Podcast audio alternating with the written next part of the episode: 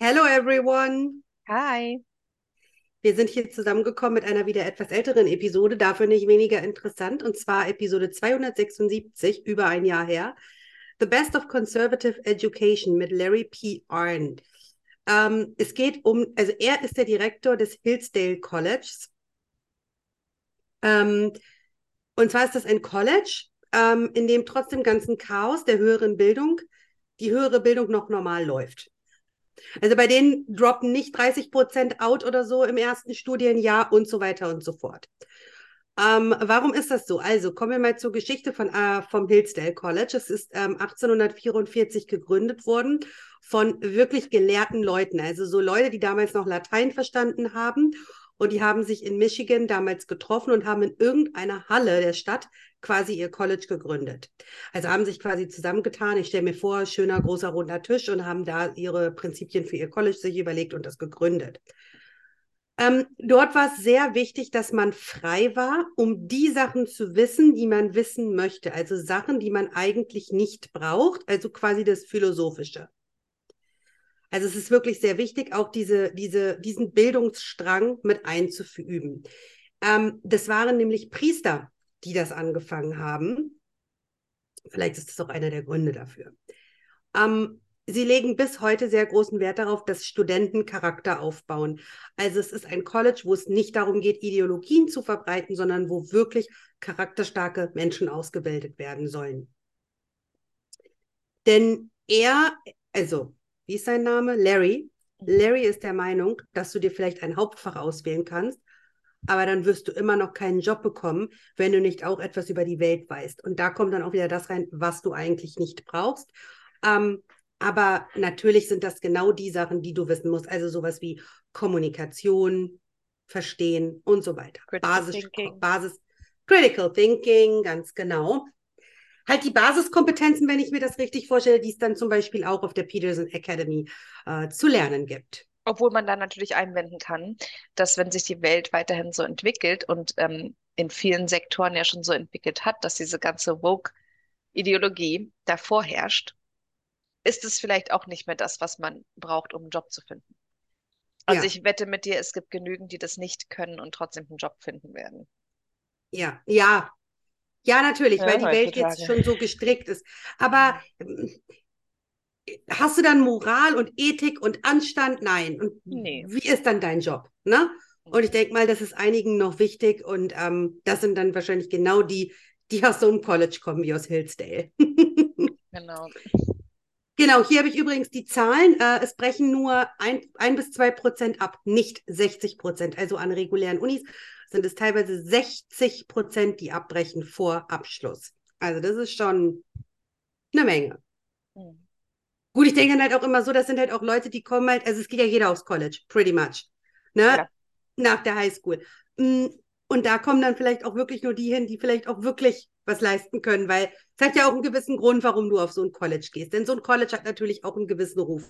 Die Ja. Universitäten in den USA haben alle ihren Ruf. Und ähm, da gibt es halt welche, da gehst du hin und welche, da gehst du nicht hin. Also Ja. ich zum Beispiel würde heutzutage zum, nicht mehr nach Stanford gehen. Ihr könnt es mir anbieten, ich würde trotzdem nicht hingehen Ja. nach dem, was ich gehört habe, was da so abläuft. Ne?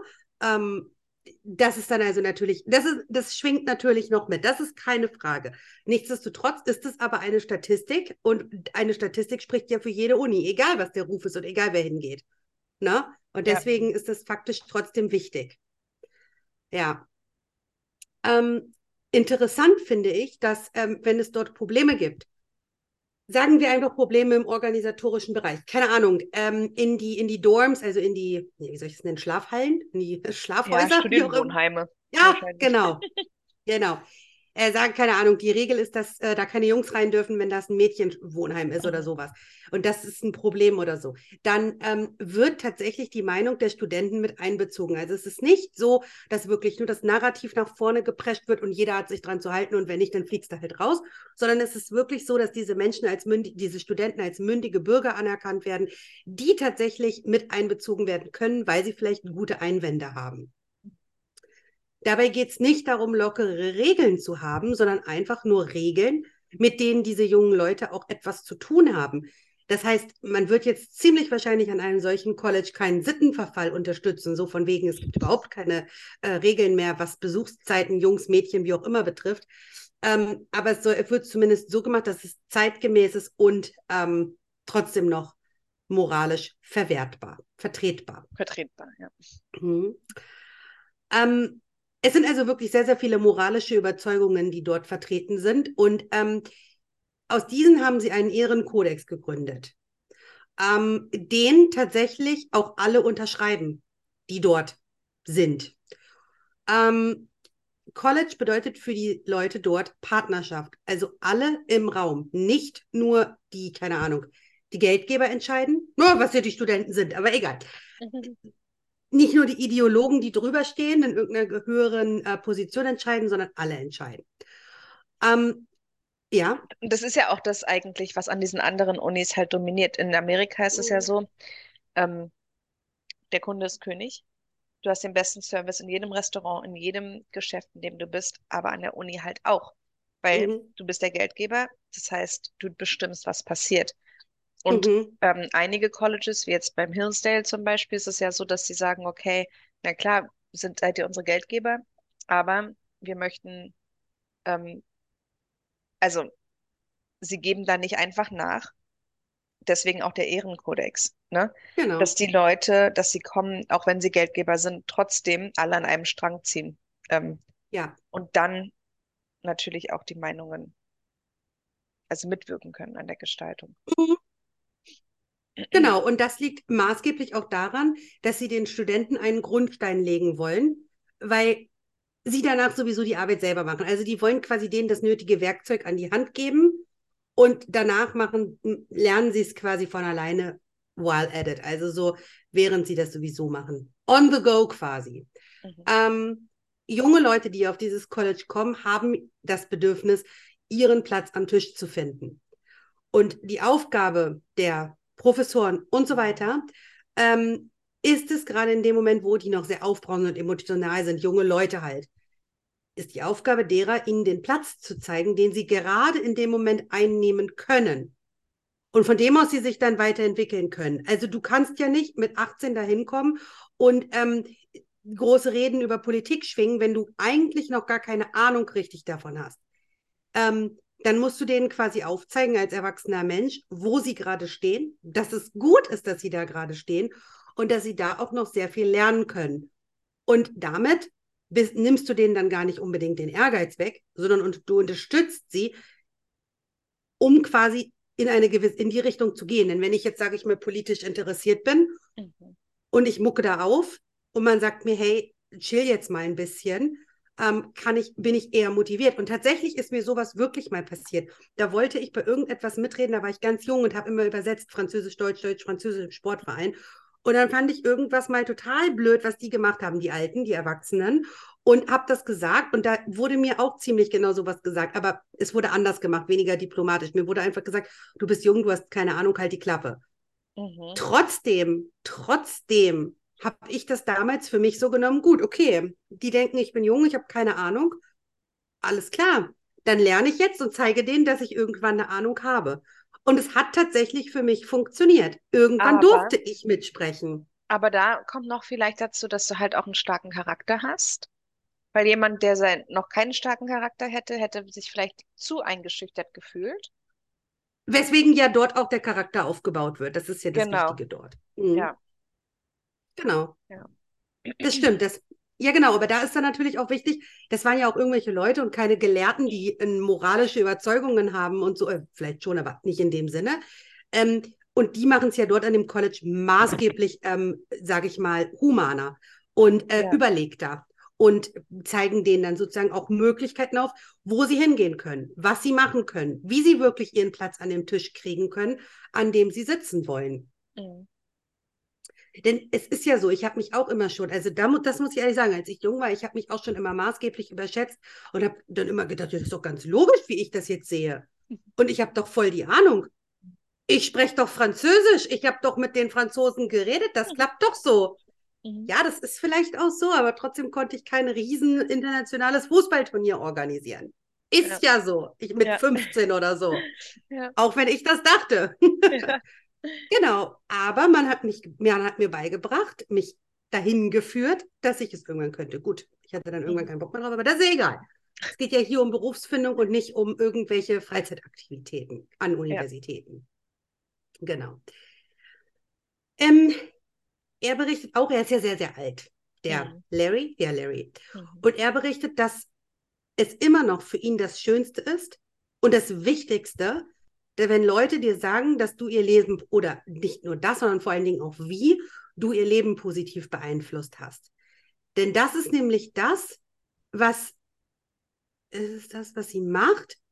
Ähm, machen, aber das ist nicht das Gleiche wie das, was, was passiert, wenn du jungen Leuten genau sagst, was sie zu tun haben und sie unterwerfen möchtest, sondern du möchtest einfach nur deren Leben positiv ähm, bereichern, um dass sie selber ihren Weg finden.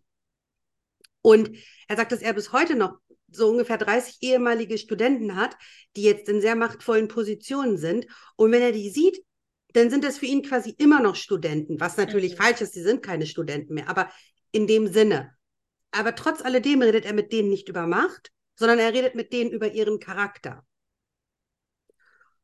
Sodass er quasi immer noch sagt, okay, die haben mal bei mir gelernt, die lernen immer noch bei mir, wir unterhalten uns lieber über Charakter. Denn Charakter formt einfach, was du machst, das ist so. Wenn du keinen Charakter hast, dann wirst du ne, ein Vogue-Specialist und dann, äh, ja, dann wird aus dir auch nichts. Finish. Ende. Ist so. Ja. Genau. Und in Hillsdale ist es eben nun mal einfach so, dass alle mit den Regeln, die dort herrschen, auch einverstanden sind, weil die Regeln ja auch verhandelbar sind. Ne? Und das ist, denke ich mal, das Wichtige. Ich denke, ich stelle es mir so vor, es gibt einen festen Kodex, der auch bleibt, aber an dem man arbeiten kann im Sinne der Zeit.